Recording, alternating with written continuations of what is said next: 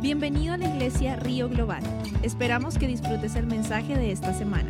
Para más información ingresa a globalriver.org. ¿Qué le podría decir? No hay un lugar más bonito que estar en la iglesia, en la, casa del Señor. Amén.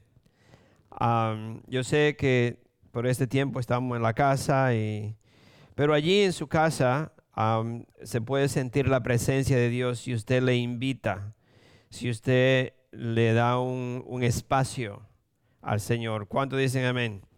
Uh, muchas veces no, no, sentimos la presencia de Dios o no nos damos cuenta porque el espacio que le damos es muy poquito o el espacio que le estamos dando al Señor en la casa es limitado. Y como es limitado, pues no, no se siente, no, no, no, no, no sabemos. Como dice, visítanos y en cinco minutos vete. Ya, ya, ya, es demasiado para mí. Así que vámonos. Pero si usted le da ese tiempo al Señor en su casa, es, no le voy a decir que cuando la iglesia se abra, usted se quede en su casa, pero sí, si, hay, si le damos ese tiempo al Señor, donde quiera que sea, el Señor está, yo creo que de te dijo, en, uno de los yo como estaban cantando, en su, en su, carro, en el teléfono, la televisión, la computadora. Sarah, I think, says uh, to praise the Lord, even you sitting in the car or you on, on the computer or doing. Si, si uno toma ese tiempo para Él, para Dios, donde quiera que sea, Él es fiel y Él está ahí conmigo. La cuestión es eh, tomar un tiempo para Él. Ok, vamos porque alguien predicó y ya a mí me toca solamente dar los anuncios. uh, Marcos 10, Marcos 10, um, le voy a leer del 17 al 22. Y si usted tiene, está tomando nota, que espero que lo hagan. Creo que Nicolás dijo un día que cuando uno toma nota se acuerda cuánto, el 80%, 70% si toma nota. Y si no toma nota, yo creo que yo me acuerdo el 10. ok, así que tome nota y escriba los capítulos para quizás lo pueda leer y más adelante y tener un entendimiento más amplio. Pero el título de la, de la predicación es ¿Con cuánto me puedo quedar? ¿Con cuánto me puedo quedar? How much can I keep? That's the title of the message. How much can I keep? Ah, no sé si se acuerdan cuando estábamos, vivíamos en la casa y en mi casa, si era mi papá, no me podía quedar ni con un 5. Pero si era mi mamá, yo me quedaba con algo en los bolsillos y me mandaba a comprar algo y, ella me decía, ¿y el cambio dónde está? ¿Me puedo quedar con él? No puedo, no era mucho en ese entonces, pero era poquito, pero para uno era mucho. Mamá decía, ok, mi papá no. So, La pregunta que le hacemos es, ¿con cuánto me puedo quedar? En verdad, ¿qué es lo que el Señor permite que yo tenga? Que me quede con eso. So, vamos a, a, Marcos 10 y espero que esta palabra nos toque hoy y nos ayude a vivir como Él manda. Del 17 al 22 dice, cuando Jesús estaba ya para irse, Marcos 10, del 17. Cuando Jesús estaba ya para irse, un hombre llegó corriendo y se postró delante de él. Maestro bueno, le preguntó, ¿qué debo hacer para heredar la vida eterna? ¿Por qué me llamas bueno? Respondió Jesús. Nadie es bueno sino solo Dios. Ya sabe los mandamientos. No mates, no cometas adulterio, no robes, no presentes falso testimonio, no defraudes, honra a tu padre y a tu madre. Maestro, dijo el hombre, todo esto lo he cumplido desde que era joven. Jesús lo miró con amor y añadió, una sola cosa te falta. Anda, vende todo lo que tienes y dáselo a los pobres y tendrás tesoros en el cielo y luego ven a seguirme ven y sígueme. Al oír esto, el hombre se desanimó y se fue triste porque tenía muchas riquezas. ¿Con cuánto me puedo quedar? Podemos pensar que, según la palabra de Dios, era un joven, no era una persona mm, ya anciano, era una persona joven y, era muy rico, es decir, tenía muchas pertenencias, tenía, tenía una, vida, una vida cómoda, podríamos decir. Y era un experto en negocios, una persona que es rica, pues me imagino que, que tiene un negocios y puede, ser, puede tener mucha habilidad para negociar. Y él viene a Jesucristo con una propuesta.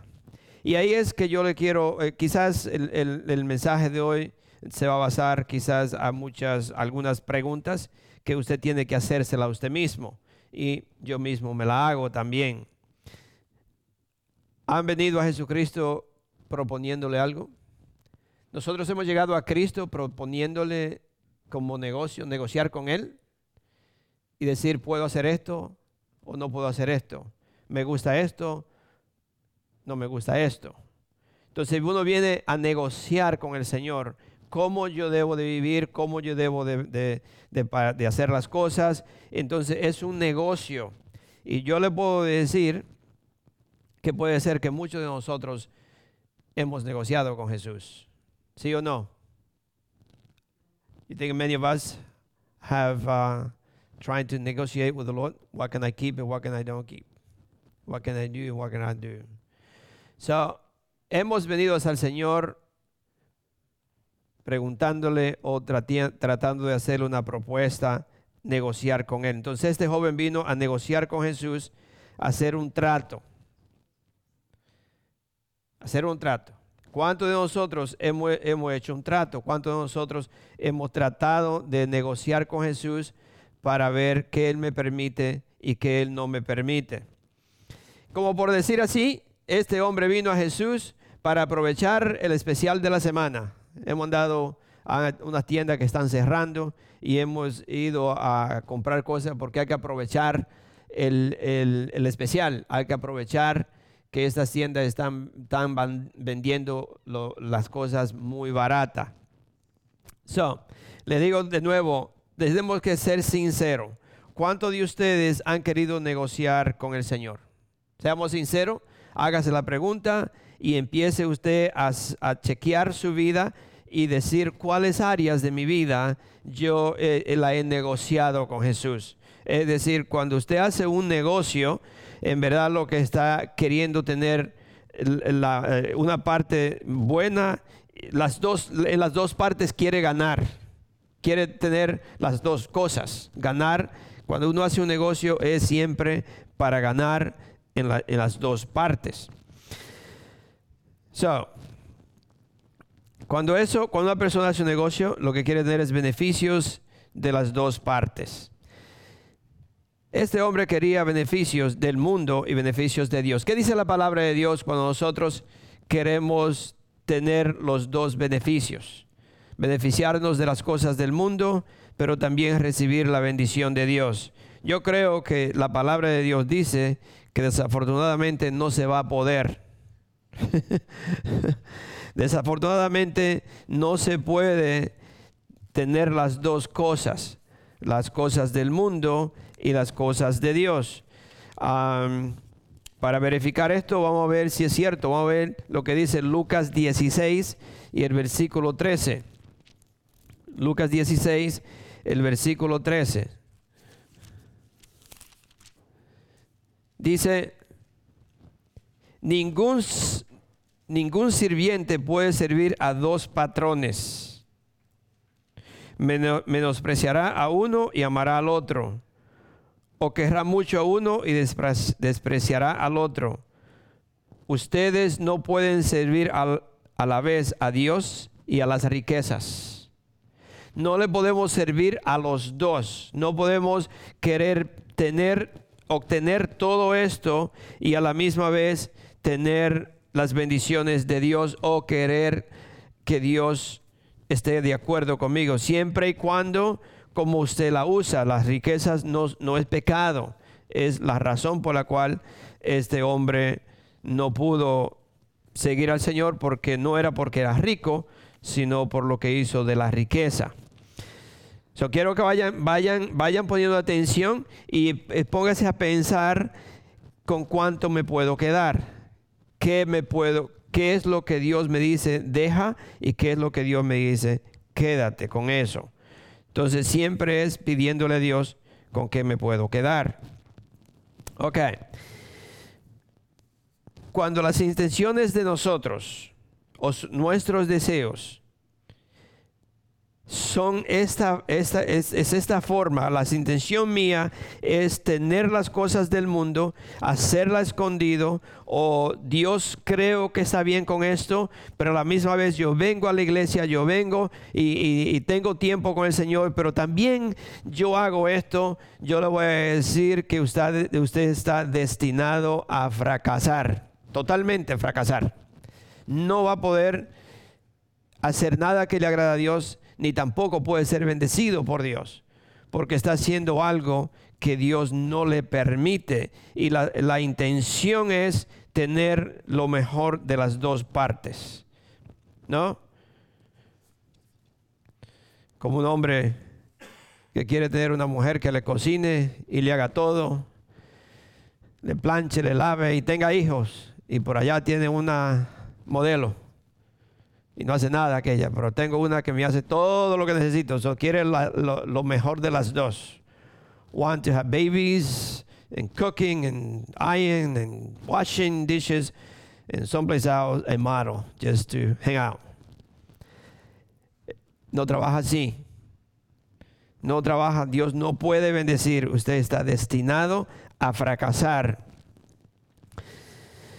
Este hombre estaba muy seguro de sí mismo. Qué problema tan grande. Qué problema tan grande para nosotros, para el ser humano, cuando se siente seguro de sí mismo.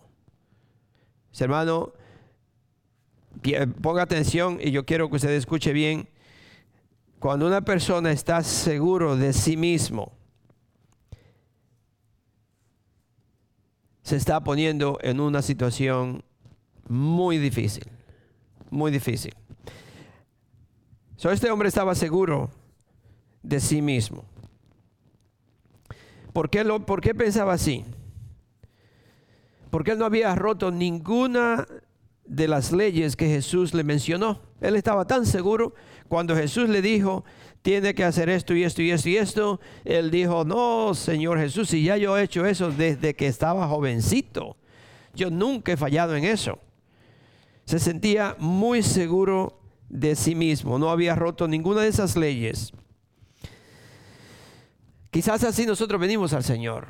Quizás muchos dicen, no, pues yo soy, yo soy buena persona, yo voy a la iglesia, yo, yo oro, yo doy el diezmo, yo leo la palabra, yo todo, todo, todo lo estoy haciendo muy bien.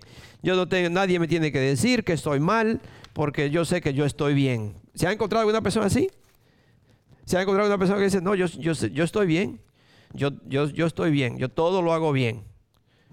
Están seguros de sí mismo. So Jesús pudo ver, Jesús pudo, pudo ver dentro de esta persona, pudo romper ese orgullo y le hizo un reto. Entonces, cuando uno se siente seguro, de mí mismo y yo soy una persona muy buena, yo hago todo bien, yo vivo una vida que a mí no me tiene que decir nada, nada, nada, nada de nada porque yo vivo bien. Jesús tiene una palabra para nosotros que llega muy dentro y esa palabra rompe ese orgullo en nosotros. Muchas veces no lo admiten, pero definitivamente nos llega. Y Jesús con mucho amor rompió ese orgullo de este hombre y le hizo un reto. ¿Cuál fue ese reto? Jesús, cuando le hizo ese reto, él pudo descubrir lo que en verdad había en el corazón de ese joven. Cuando Dios nos da retos, Dios lo hace con el propósito de abrir, de mostrarme, de que yo mismo me vea. Esos retos no vienen como, como, como condenación o esos retos no son para Dios castigarme. Esos retos vienen para que yo pueda verme yo mismo y darme cuenta que hay algo en mí que me está impidiendo seguir a Cristo. So, Dios, el Señor vio lo que había en el corazón Mire lo que pasa cuando un ser humano, cuando una persona confía en sí mismo. Cuando una persona confía en sí mismo, cuando una persona se cree muy bueno, cuando una persona cree que está haciendo todas las cosas bien, ve a las otras personas como que no tienen valor o mira a las otras personas como que son menos que ellos. Cuando una persona se cree muy bueno o se cree muy grande o tiene posesión o conoce muchas personas que quizás usted no la conoce, esta persona empieza a verse como grande, empieza, se empieza a sentir mejor que los demás. Incluso justifica sus acciones, justifica lo que hace. En otras palabras, no cree que lo que hace está mal. Lo hace y piensa que está bien porque ya él mismo se ha justificado. Vamos a ver en Juan 9. Juan capítulo 9, versículo de, del 1 y el 2 y después el versículo 34. Pero lo voy a leer Juan 9, 1 y 2.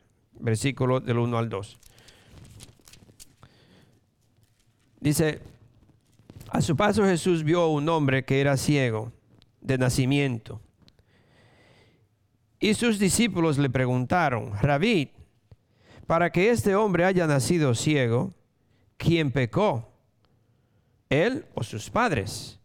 Porque en ese entonces se creía que un, un hombre que nacía ciego era una maldición, o una persona ciega era una maldición que le había venido. Ellos habían pecado y le, y le, vino la maldición. También se creía lo mismo cuando una mujer era estéril, una mujer no tenía hijo. Era porque había hecho algo malo y Dios la estaba castigando. Y aquí este hombre, los discípulos le preguntan, Señor, ¿por qué este hombre es ciego? ¿Quién pecó, él o sus padres? Dice el Señor Jesús en el versículo 3, dice, ni él pecó, ni sus padres, respondió Jesús, sino que esto sucedió para que la obra de Dios se hiciera evidente en su vida. Algunas veces, mis hermanos, nosotros no podemos entender, pero algunas veces Dios permite algunas cosas para la gloria de Dios, porque Él se quiere glorificar en esto. Nosotros somos su, creación, somos, somos de Él, entonces Él puede hacer lo que Él quiera con nosotros. Y este hombre nació ciego, imagínense ya una vida larga, todo el tiempo ciego, quién sabe pidiendo, quién sabe estaba sufriendo y todo esto, y, pero Dios lo hizo con un propósito. Dios lo hizo para que la gloria de Dios sea evidente, para que Dios se manifestara en este hombre.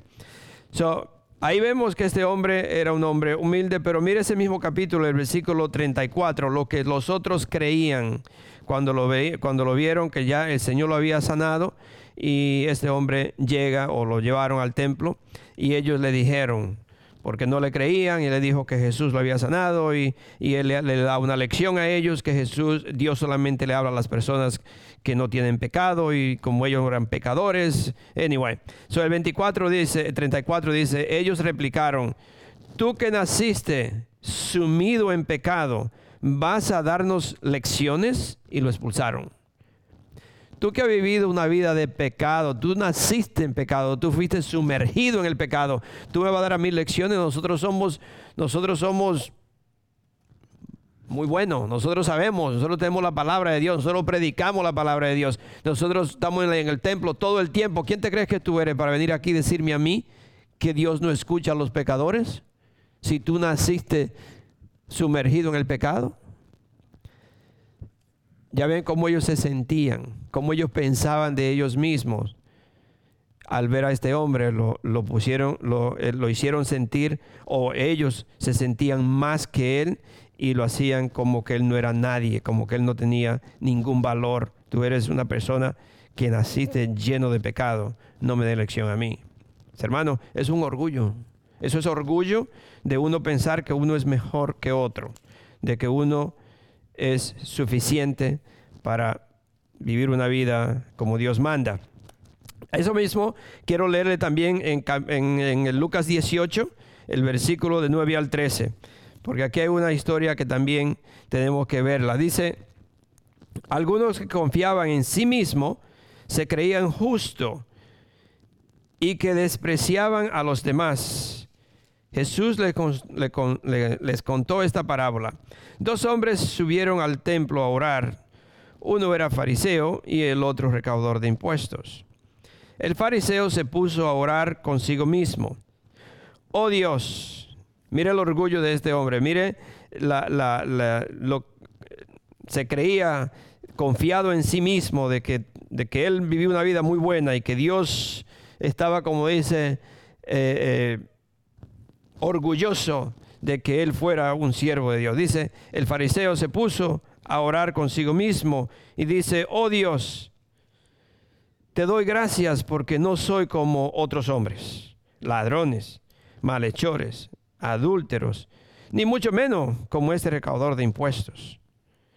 Ayuno dos veces a la semana, uh, ayuno dos veces a la semana y doy la décima parte de todo lo que recibo. Es decir, que una persona diezmaba, ayunaba, oraba, y yo sí soy bueno. Yo, Dios tiene que estar muy contento conmigo. Así una vez cuando yo era con la ignorancia que uno viene del mundo a Dios, a mí me fueron a hablar una vez unas personas que, gracias a Dios, yo creo que eran mormones, y, y yo lo paré.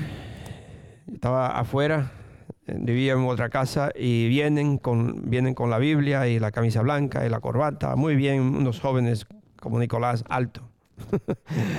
muy bien, ah, bien vestido. Y vienen y, y me, ni me acuerdo lo que me dijeron porque yo le, paré y yo le dije, ¿sabes qué? Yo soy católico. Si Dios me quiere así, que me quiera y si no, pierde él. Así era yo. ¿Sí? Así como este. Así como este. Soberbio, ignorante. Yo diría, perdone que le diga, pero hasta estúpido más que todo. ¿No? Así soy yo que Dios me quiere. Si no me quiere, pues pierde Este hombre se pensaba igual. Este hombre pensaba que porque él diezmaba, porque él ayunaba y daba la décima parte de todo, que Dios, eh, como dice, estaba de acuerdo con todo lo que él como era él o lo que hacía. Dice el 13, en cambio, el recaudador de, el, recaudador de, impuestos que se había quedado a cierta distancia, ni siquiera, ni siquiera se atrevía a alzar la vista al cielo, sino que se golpeaba el pecho y decía, oh Dios, ten compasión de mí, que soy un pecador. Esa es la, creo yo, la, forma que nosotros tenemos que venir a Dios, reconocer que somos pecadores, que Dios me ha perdonado, que Dios me ha limpiado y yo tengo que entrar a su presencia humilladamente pidiéndole perdón. Si hoy he fallado, Padre Santo, si hoy yo he cometido algo, si hoy yo te he faltado, perdóname Señor, porque yo sé que tengo la habilidad para pecar, tengo la habilidad Señor para desobedecerte, tengo la habilidad Señor para no escucharte y hacer lo que yo quiera. So Padre Santo, perdóname, perdóname todos los días que nosotros venga, como usted venga al Señor, venga con esa, con esa posición de, humillarse delante de Él, entrar confiadamente porque la sangre de Cristo nos ha limpiado, pero yo tengo que venir humildemente a Él pidiéndole perdón y para recibir su bendición yo tengo que humillarme delante de Él, pedirle perdón por si he fallado. Son los fariseos y los religiosos no iban al templo a orarle a Dios. Los fariseos y los religiosos no iban a la iglesia a adorarle a Dios. Yo espero que en nuestra iglesia, cuando esto se abra, se explote, pero que nosotros venimos en verdad a adorarle a Él, no buscando algo no buscan, le, quiero, quiero darle eh, este título porque lo que quiero es llevarle a, la posición donde aquello vengo a la iglesia, aquello porque yo busco a Cristo. Lo estoy buscando por lo que Él me da o por lo que me permite que yo, que yo me pueda quedar o yo le voy a servir a Él aún no tenga nada. So, estos fariseos llegaban al templo, no iban al templo a orar. Ellos iban a anunciarle a todos los demás cuántos buenos eran ellos. Es decir, que lo mostraban de la forma que vestían, de la forma que caminaban, de donde se sentaban y todo lo que hacían mostraba que ellos en verdad no estaban allí adorando a Dios, sino mostrándole al mundo que ellos eran muy religiosos y que eran mejores que los demás y aún así y también que ellos recibían bendiciones porque eran muy religiosos o eran o adoraban a Dios o ellos estaban o Dios estaba de acuerdo con ellos, como usted le quiera poner, pero eso era lo que ellos hacían. Esto, estos religiosos, o perdón, es muy peligroso que una persona se autojustifique. Autojustificarse es muy peligroso. Esto lleva a la persona al orgullo y esto le causa que usted vea a las demás personas como menos. Si uno se justifica, nos hace sentir más que los demás, como ya le dije, y hace sentir a, las otras personas menos o como que no son nadie. No deje que el orgullo y sus logros le corten la relación con Dios. No deje que el orgullo y sus logros le corten la relación con Dios. Jesucristo, uh, Moisés le dijo al pueblo de Israel, le decía, cuando ustedes lleguen a, esa ciudad fortificada que tiene casa, tiene todo, tiene fruta, tiene esto y eso. No se olviden, no se olviden de Dios, no se olviden del Señor. Y muchas veces nosotros nos hemos olvidado del Señor por los logros que hemos obtenido en este país, cómo vivimos, las bendiciones que hemos tenido y nos olvidamos de Dios. Olvidamos eh, la relación que debemos tener con Él, se, va, se, va, se va echando a un lado. Jesús le dijo a este joven, ve y vende todas las posesiones y dale el dinero a los pobres. Uh.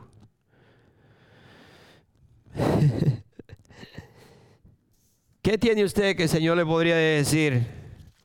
Sácalo, regálalo, bótalo. ¿Qué hay? ¿Qué hay? Podría usted decir, pastor, yo no tengo nada. Pero quizá puede ser que se haya mantenido dentro de usted algo que no le permite acercarse a Cristo. Puede ser que no saluda a un hermano, puede ser que, no sé, usted póngale lo que usted quiera. Pero puede haber algo en su vida que el Señor le está diciendo, véndelo, sácalo, entrégalo, porque así tú me vas a seguir a mí. ¿Sabe cuando el Señor Jesucristo le hizo este reto a este hombre? Esto pudo descubrir o abrió una barrera que le estaba impidiendo a este hombre que entrara al reino de Dios. ¿Qué es lo que nos está impidiendo? Hágase la pregunta, ¿qué es? ¿Qué pasaría si el Señor le dice, quiero que deje tu celular por un mes. What happened? y eso, eso no parece. What happened if the Lord would tell you, I want you to leave your cell, your cell, your cell phone for a month? I'm sure that somebody like Sarah would say, I need it, Lord. I am a real estate agent. Without the phone, I'd be out of job. Yep. And I would say, even though I don't have none of that, not me, I hope I lose my phone. I don't want to have it anyway. but some people don't have it. But they would say, oh no, I have to call so and so, even if it's nothing. Huh? Español, okay. Oh. Muchas personas van a decir, aún como yo, yo no quiero ni siquiera tener mi teléfono. Yo alguna vez pido que prefiero que se me pierda el teléfono. Pero quizás usted no es un real estate agent. Quizás usted no tiene un negocio que, que te necesite el teléfono. Quizás usted como yo que solamente llame, recibe llamada. Aún así puede ser que diga, no, yo necesito mi teléfono. Yo lo necesito. Eso es algo muy simple. Pero ¿qué sería cuando el Señor le, diría a una persona, tiene que dejar a tu mamá? Tiene que irte a un lugar donde yo te voy a mandar y dejar todo lo que tiene. Incluso yo no quiero que te lleve maletas, solamente ve así como está, porque te voy a mandar a un lugar que no necesita lo que tiene. ¿Cuánto diríamos sí? Hágase la pregunta. Yo me hago la pregunta yo. Y yo no, yo, yo no sé qué haríamos. Yo no sé qué usted haría si en verdad Dios le dice, haz tal cosa, deja esto porque yo quiero que me sirva. So, esto, cuando Dios nos hace estos retos, esto descubre una barrera que está impidiendo que usted y yo, que nosotros, el hombre, entre al reino de Dios. Eso me está impidiendo que yo entre al reino de Dios. Para este hombre no era la cantidad de dinero que él tenía. No es que Dios está en contra del celular. No es que Dios está en contra de la red social. No es que el Señor está en contra de que usted sea rico. No, lo que el Señor está en contra es el amor hacia, esa, cosa.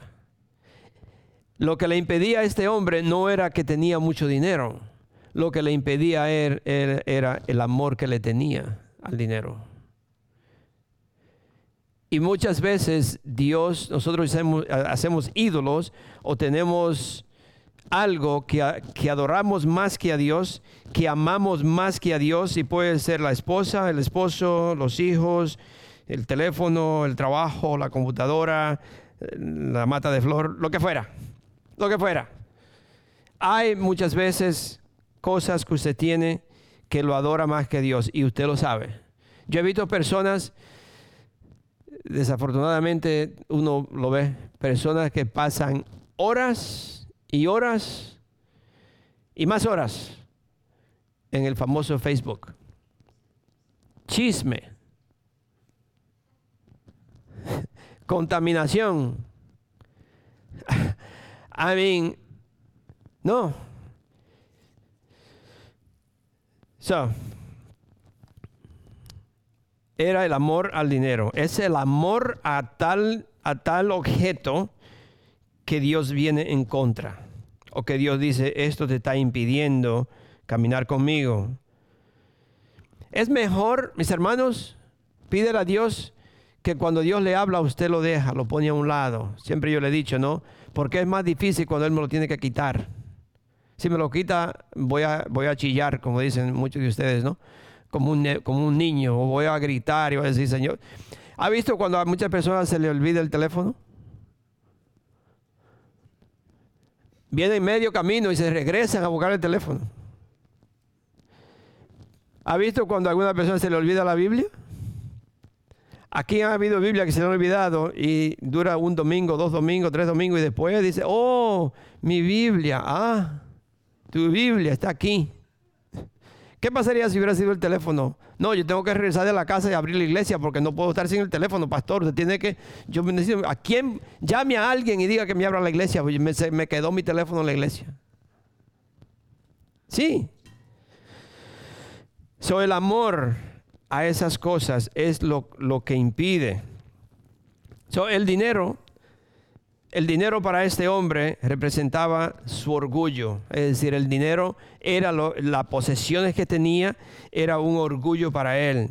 Todos sus logros, quizás era joven y había sido muy me imagino que era una persona que sabía mucho de negocio y había podido eh, crecer muy rápido en sus riquezas, sus logros y sus propias fuerzas. Es decir, él eh, era orgulloso porque todo lo que tengo yo lo hice, todo lo que tengo yo lo logré, todo lo que tengo, mi sabiduría me llevó a tener lo que tengo y empezó a, decirse él mismo todas esas cosas. So, en otras palabras, él podría decir, todo lo que tengo yo lo hice. Todo lo que tengo yo lo gané. Y ya el mundo me conoce, la gente me conoce por mis posesiones. Tengo, incluso tengo libertad o tengo eh, privilegios de, ir a tal lugar, de visitar al rey, de estar en tal lugares, porque yo soy una, persona de una posición muy alta. Tengo, soy rico, soy millonario. So, todo eso ese, ese, orgullo, es lo que ese hombre tenía, era lo que lo hacía apartarse o no poder entrar al reino de Dios. Este hombre no pudo hacer, cuando el Señor le trajo un reto, un requisito, este hombre no pudo hacer el único requisito que Jesús le exigió, que era darle todo su corazón y su vida a Dios. ¿Cuántos de ustedes han negado a Dios por el reto que Dios le ha dado? La desobediencia dice que es como brujería. Si Dios le dice que haga algo y no lo hace, es como una persona que está involucrada en brujería. Es, es, es desobediente, es soberbio, no escucha, no quiere confiar en Dios. So, yo quiero que desde hoy en adelante nosotros tenemos que empezar a escuchar al Señor y decir, Señor, lo que tú me digas, yo lo hago. Pero no lo puede escuchar si usted no tiene ese tiempo o esa relación íntima con Él para que cuando Dios le habla, usted pueda eh, saber que es Dios que le está hablando. Muchos piensan que fue la pizza que se comió anoche, le hizo malo y usted dice, no, eso no es Dios. Dios no me habla a mí así. Dios no me va a decir que yo dejé esto, Dios no me va a decir que yo tuve un sueño malo, pero yo creo que fue lo, que me comí anoche, porque yo no creo que Dios me habla a mí, me dijo eso. Yo creo que Dios... Aquí había una persona una vez que tenía un reloj muy bueno. Ah, aquí. Y pasó un joven por el lado, y un muchacho joven, era un, youth, un, muchacho joven.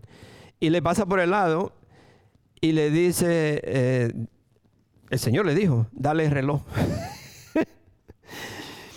y dice, mire, lo dice, no way. Afuera de aquí, Satanás. Dios no puede, Dios no me, va a decir eso, que yo le doy un reloj. Yo creo que el reloj le había, le había costado casi 500 dólares. Un reloj muy bueno. Y el muchacho sale. El muchacho sale, le pasó por frente y sale para afuera, sale para acá.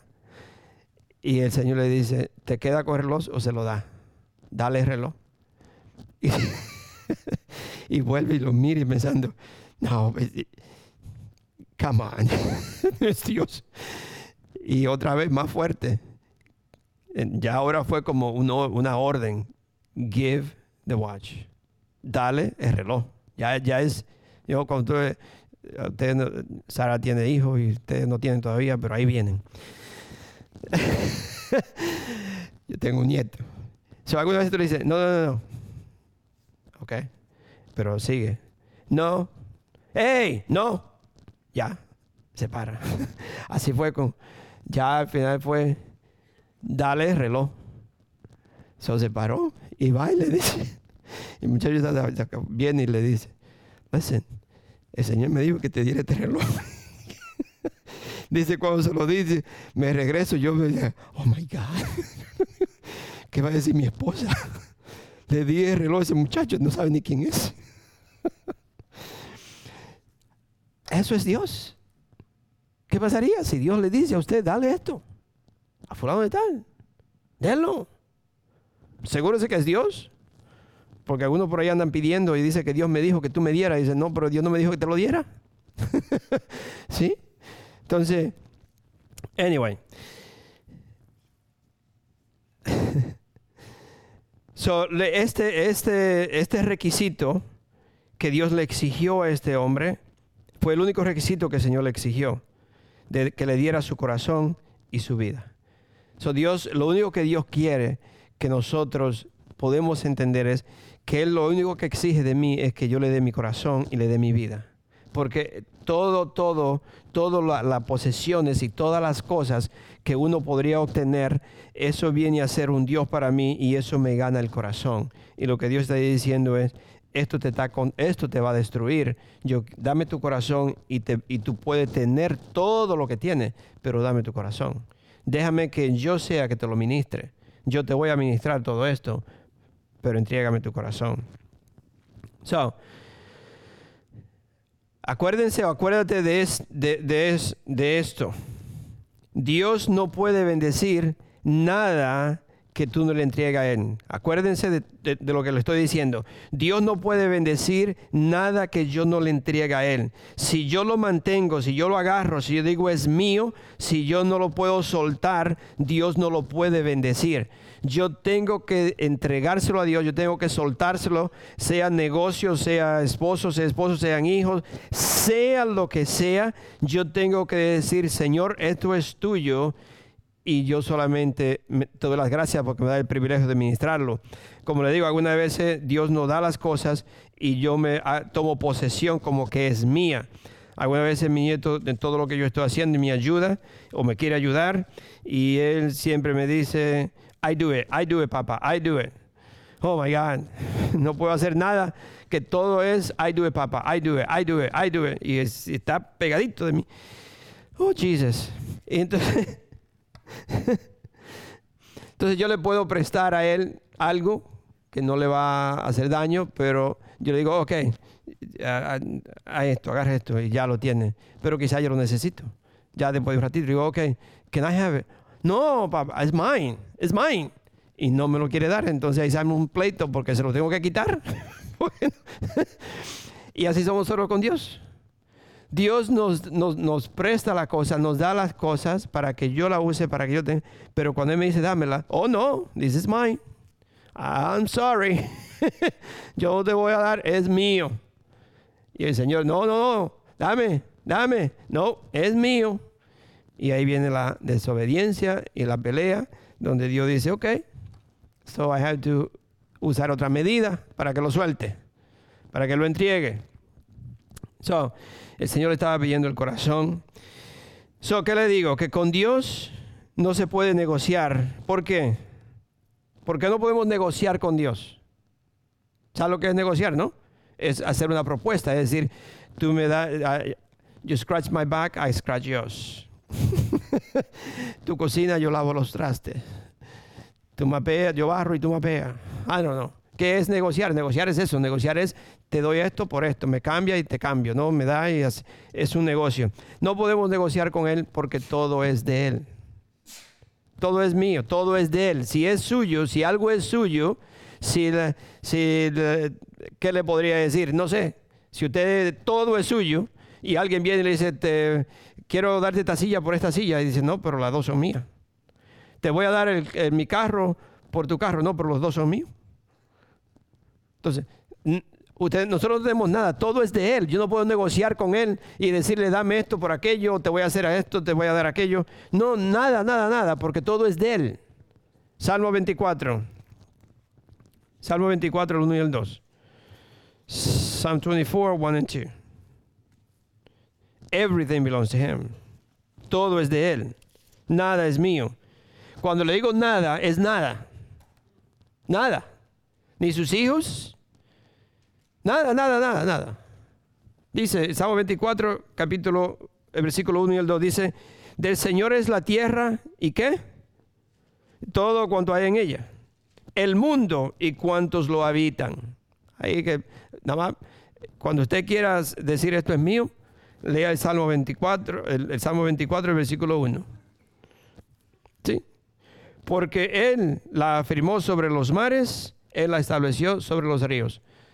Todo le pertenece a Dios, nada es mío, ni siquiera la cuchara que usted come, ni siquiera la pestaña de sus ojos, ni siquiera el cantarito que tiene afuera. Todo le pertenece a Dios, todo es de Él. ¿Seguro? ¿Todo? ¿Usted mismo? Nadie. Nada, nada, nada puede haber en el mundo que no es de Dios. Cuando yo tomo posesión de eso, en verdad yo me estoy robando algo que no es mío. Yo le estoy diciendo a Dios, I'm sorry, pero no lo toque porque es mío. El Señor le dice, I'm sorry, si tú lo tomas, lo que te va es destruir porque no es tuyo. So, todo le pertenece a Él. Entonces, no se dejen engañar. ¿Sabe quién sí trata de hacer negocio con nosotros? Satanás. Satanás sí le gusta negociar. Y por la ignorancia del ser humano, se deja, el, el ser humano hace negocio con el enemigo y sabe que no la va a ganar. Porque el enemigo sí negocia con usted. Así mis hermanos, si ustedes que me escuchan, Satanás quiere hacer negocio con ustedes y quitarle las bendiciones que Dios tiene, porque Satanás sí hace negocio. ¿Y dónde lo podemos ver? Lucas 4, 5 y 7. Lucas 4, el versículo, Lucas 4, versículo 5 y el 7. Vamos a ver cómo Satanás quiere negociar algo con el Señor Jesucristo. Y aquí usted se va a dar cuenta que Jesucristo no cayó en esa trampa del enemigo. Jesucristo era más astuto que Satanás.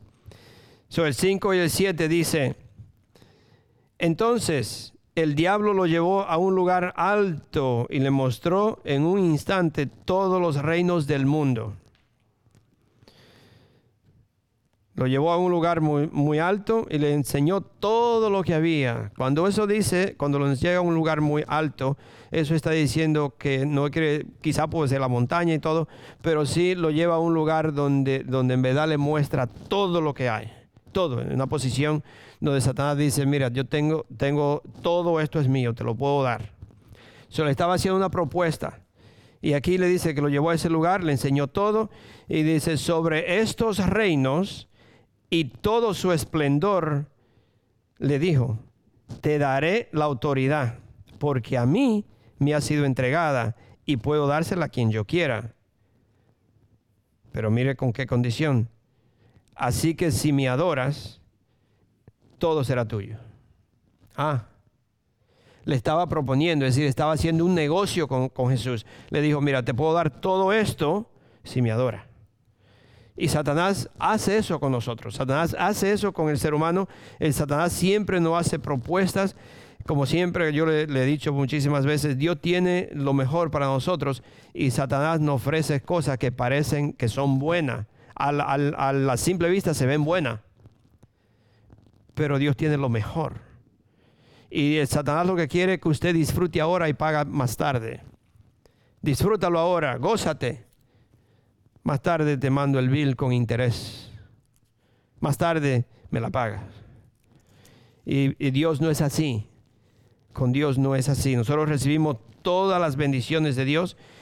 Podemos ser ricos, tener todo, todo, todo, siempre y cuando nuestro corazón le pertenece a Él. Y nada de las cosas me puede atar. So, le quiero decir que la calculación y la crucifixión nunca están de acuerdo. ¿Entendieron? Cuando usted se pone a calcular lo que cuesta seguir a Cristo, nunca van a estar de acuerdo. Es decir, que su, su, chequera nunca la va a poder balancear. Jamás. Si usted se pone a calcular lo que cuesta seguir a Jesús y cómo yo puedo vivir en el mundo, nunca van a estar de acuerdo. En la cruz del, en la cruz del Calvario, como le dije, no hay negociación. Allí Jesucristo lo dio todo. Entregó todo en la cruz del Calvario. Allí Él entregó todo para qué? Para salvarnos a nosotros. Allí se despojó de todo. No se quedó ni siquiera con un poquitito. Allí Él entregó su vida completa y todo con el propósito de salvarnos a nosotros. Entonces, la pregunta que yo le hago, ¿Tú le darías le daría todo para, seguir para seguirlo a él? Le daríamos todo. Haga la pregunta, hágase la pregunta. Yo no sé, yo le puedo decir la verdad que yo me hago la pregunta y yo no, yo no sé. I don't know. Yo estoy casado 42 años. ¿Y qué pasaría si mañana el Señor me dice, yo quiero que te vayas para, I don't know, ¿dónde? La China o África, pero tú te vas solo y tu esposa se queda aquí. Pero te vas a vivir allá. No, yo pienso que, que, quizás Dios no trabaja así. Somos unos.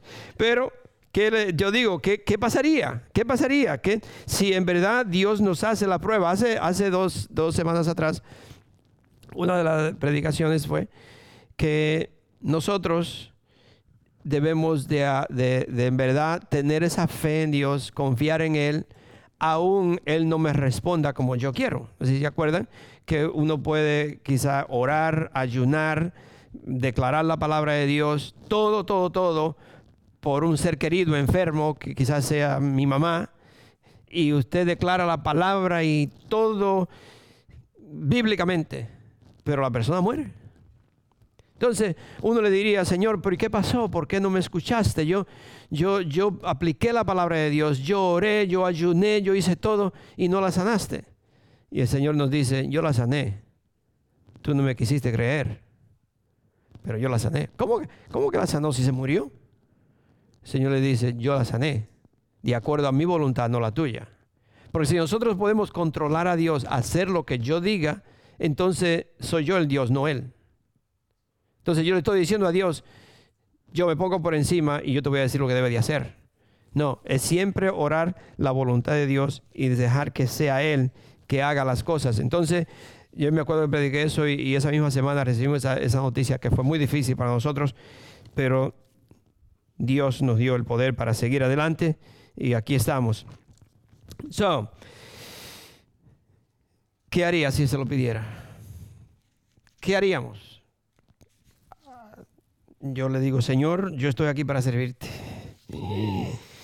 Jesús, pero Jesús no promete, Él nos ha prometido a todos nosotros que, que si yo le sirvo fielmente a Él, que si en verdad usted le sirve de todo corazón a Él, no importa lo que usted haya dejado aquí, ya sea esposo, esposa, hijo, hija, papá mamá, posesiones, todo lo que deje, dice la palabra de Dios que vamos a ser recompensados y aún más con lo que lo que teníamos. Yo no quiero tener más de mi esposa, yo no quiero una sola that's it. that's it. Yo pienso que cualquier otra cosa yo, yo la dejo. Yo digo, me voy. Eso es así pienso. Todo lo que uno deja para seguir al Señor, Dios nos va a recompensar y aún más que lo que teníamos, dice la palabra de Dios. Pero le voy a dar una advertencia o hay una, una advertencia o es una pregunta. ¿Cuál es la razón que en verdad usted le sirve a Él? Háganse la pregunta. Todos nos debemos de hacer la pregunta. ¿Cuál es la razón, la verdad que yo le sirvo a Él? ¿Cuál es la razón de que yo le sigo a Cristo? ¿Cuál es? La motivación o tu motivación son las, las recompensas de Dios o, porque, o porque, porque en verdad les amas. Es porque Dios me va a recompensar, porque Dios me va a bendecir. Yo diezmo porque si yo diezmo Dios me bendice. Yo voy a la iglesia porque si voy a la iglesia Dios me bendice. Yo hago esto porque Dios me... ¿Qué pasa si no le bendice? ¿Sigue diezmando? ¿Qué pasa? Si usted viene a la iglesia y se enferma? ¿Qué pasa si viene a la iglesia y se le muere un hijo? Eh, ¿Sabe? Tenemos que ver las dos cosas. ¿no? Yo no puedo ver que solamente, eh, oh, yo hago esto porque Dios me bendice. Yo hago esto porque Dios me bendice. Yo hago esto porque Dios es... ¿Ok? ¿Y qué pasa si no lo hace?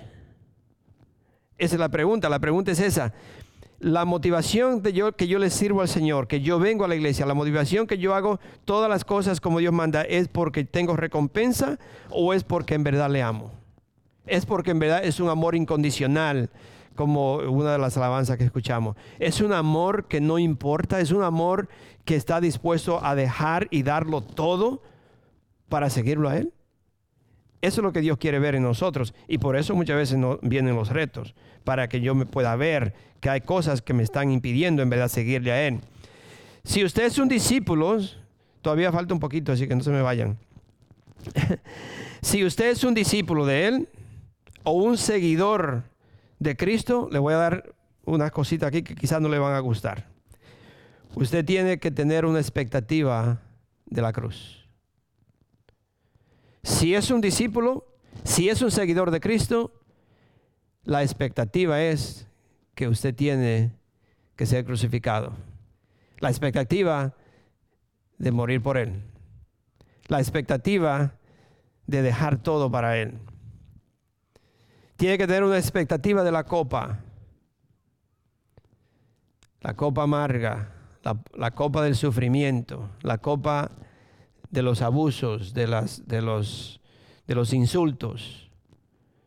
Acuérdese que si usted es un cristiano y usted quiere y en verdad seguir a Cristo, tiene que tener una expectativa de la cruz, una expectativa de la copa y finalmente el bautismo, que es la muerte. Y tengo varias, le, quiero, quiero ah, ah, dos, dos, dos, ah, dos lecturas más. En, en, Mateo 24, le quiero, yo quiero llevar o dejarlo con, una, con un pensamiento para que nosotros entendamos que Dios nos está llamando y Dios está llamando a su pueblo y le está diciendo, o me amas. ¿Se acuerda cuando el Señor le dijo a Pedro, Pedro, ¿en verdad me amas? ¿Me amas más que esto? ¿Me ama más que aquello? ¿Me ama más? Y el Señor no está, yo creo que hoy, en estos días, el Señor nos está haciendo la pregunta a los hijos de Dios y nos está diciendo, ¿en verdad tú me amas? Te voy a mostrar que hay cosas en tu vida que si yo te la quito o tú no las tienes, me va a negar. Hay cosas que si yo no te la permito, tú haces un berrinche. Ok, el versículo 20 al 22. Ve, perdón, 20 y 21 de, de Mateo 24. Le dije, ¿sí? Ok. Dice, oren para que su ida no, no suceda en invierno ni en sábado. Porque habrá una gran tribulación como no la ha habido desde el principio del mundo hasta ahora, ni lo habrá jamás. Yo sé que quizás esto habla para los tiempos de la tribulación y todo, pero yo le voy a decir algo. Que lo que nosotros estamos pasando, ¿saben lo que es un aperitivo?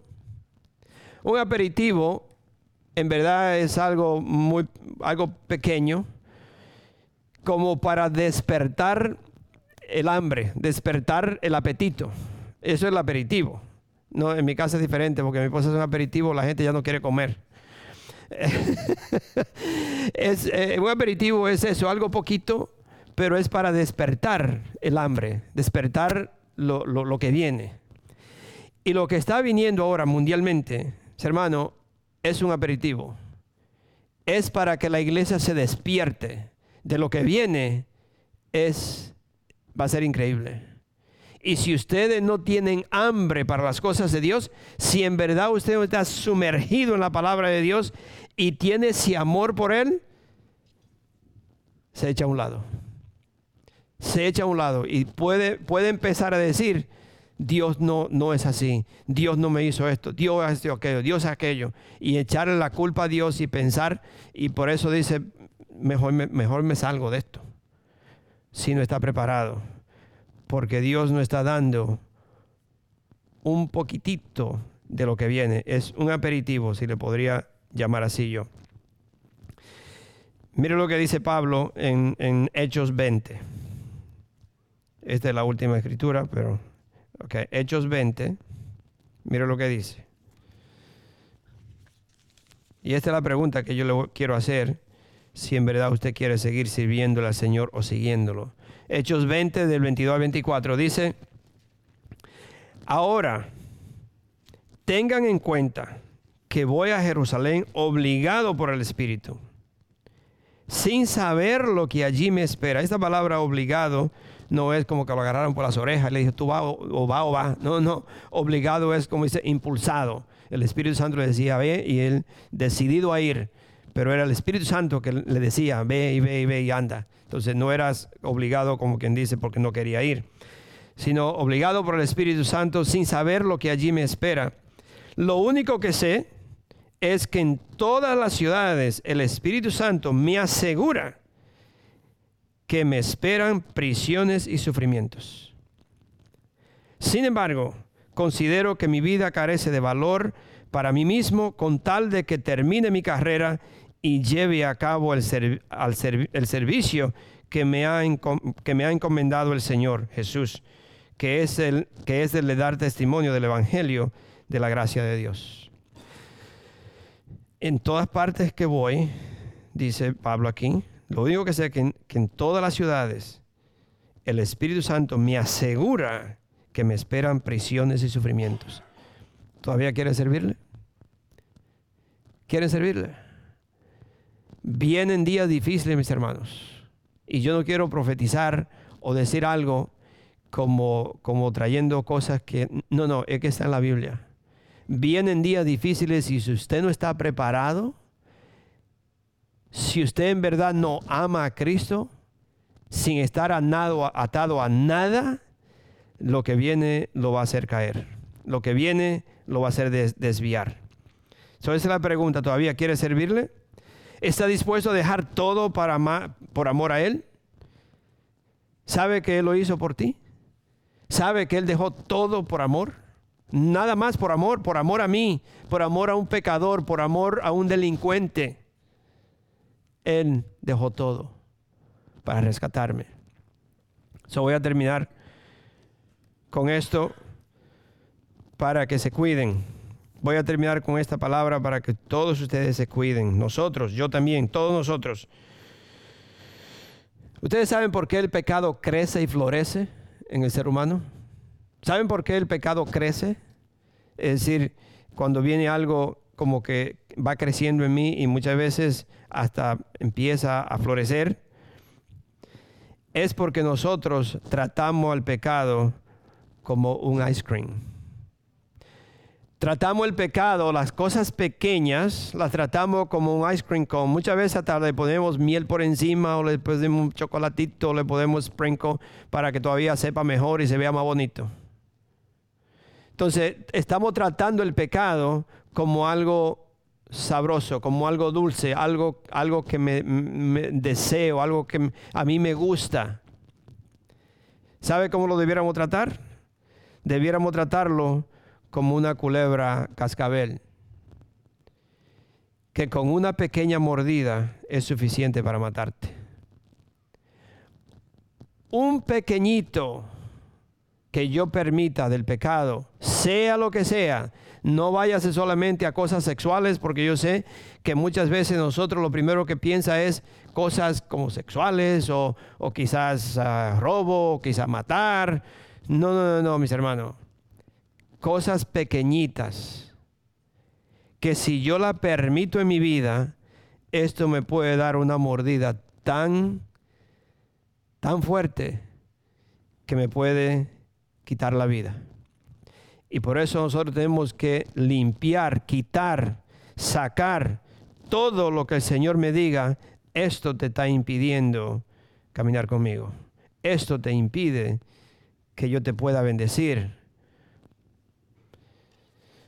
So, mis hermanos lo dejo con eso. No trate el pecado como si fuera un ice cream. Algunas veces yo no veo, no veo tanta televisión, sí veo las noticias y, especialmente hay un canal, Fox News, que presenta mucho un, un comercial de, de la Bahamas, no sé de dónde, de esos sitios de turistas. Pero todo lo que presentan son mujeres en bikini, dice que sí, ok, lo único que necesita es love, algo así dicen, ¿no? So, cada vez que, de una vez que, que empieza ese, ese um, comercial, comercio, yo le, cambio, le, quito, de una vez. ¿Por qué? Porque solo con eso usted se contamina, mi hermano. Solo con eso se contamina. Y por eso que nosotros como cristianos, especialmente hoy, Dios está demandando una santidad a la iglesia. Demandando, no es, no es que si quiere, no, no, Dios está demandando que nosotros seamos santos porque Él es santo y ya es tiempo. Ya es tiempo, la iglesia será sacudida. Yo creo que la sacudida viene primero a la iglesia, que yo creo que eso es lo que está pasando, pero lo que viene es mucho más grande porque se va a saber quién le ama y quién no le ama. Amén. Gloria a Dios. Padre Santo, yo te doy las gracias, Señor, por este día. Padre, yo te doy las gracias, Señor, que tú nos habla a través de esta, de esta palabra, Señor, de este siervo, de este joven, Señor, donde él quería, Señor, mantener alguna posición en su vida, Señor, que no la podía entregar. Señor, tú le mandaste a, vender todo, Señor, y si él te hubiera seguido, Padre, me imagino que hubiera sido doble más rico de lo que podía ser. Y así yo te pido, Señor, que nos ayude a entender, Señor, cuando tú me dices, deja tal cosa, eh, eh, aparta de tal cosa, es porque tú me quieres bendecir con algo todavía muchísimo más grande, Señor. Ganar un alma, ganar un alma para ti, Padre Santo, es algo muy grande. Tú le dijiste a Pedro que dejara la pesca, que dejara su negocio y que te siguiera a ti, Señor, que ahora iba a ser pescador de hombre. Padre Santo, porque una alma para ti es más, es, vale, vale, valió tu vida. Señor, una sola alma, Señor, vale más que, el mundo entero. Vale más que, un, que cualquier millonario, que negocio que sea. Señor, porque tú deseas, Padre, que nosotros seamos un ejemplo, Señor, y que seamos pescadores de hombre. Señor, que nosotros podemos vivir una vida, Señor, que, Señor, sin estar atado a nada del mundo, Señor, para servirte a ti. Soy yo te doy las gracias, Padre, que tú nos estás, Señor, alimentando y cada vez más nos está diciendo, agárrense firme, párense firme, porque viene un sacudido, va ser, vamos a ser sacudidos y ustedes tienen que pararse en la roca, firme, amarme sobre todas las cosas. So, gracias, gracias, Padre Santo. Bendice, Señor, a cada persona, Señor, que ha escuchado esta palabra. Señor, que esas palabras se queden en nuestros corazones hoy. Gracias, Padre Santo. En el nombre de nuestro Señor Jesucristo. Amén. Y amén. Bendiciones. Oh, Nilsa tiene un... What, what is it? Ah. You have una alabanza? Okay, thank you, Jesus. Bendiciones. Amén.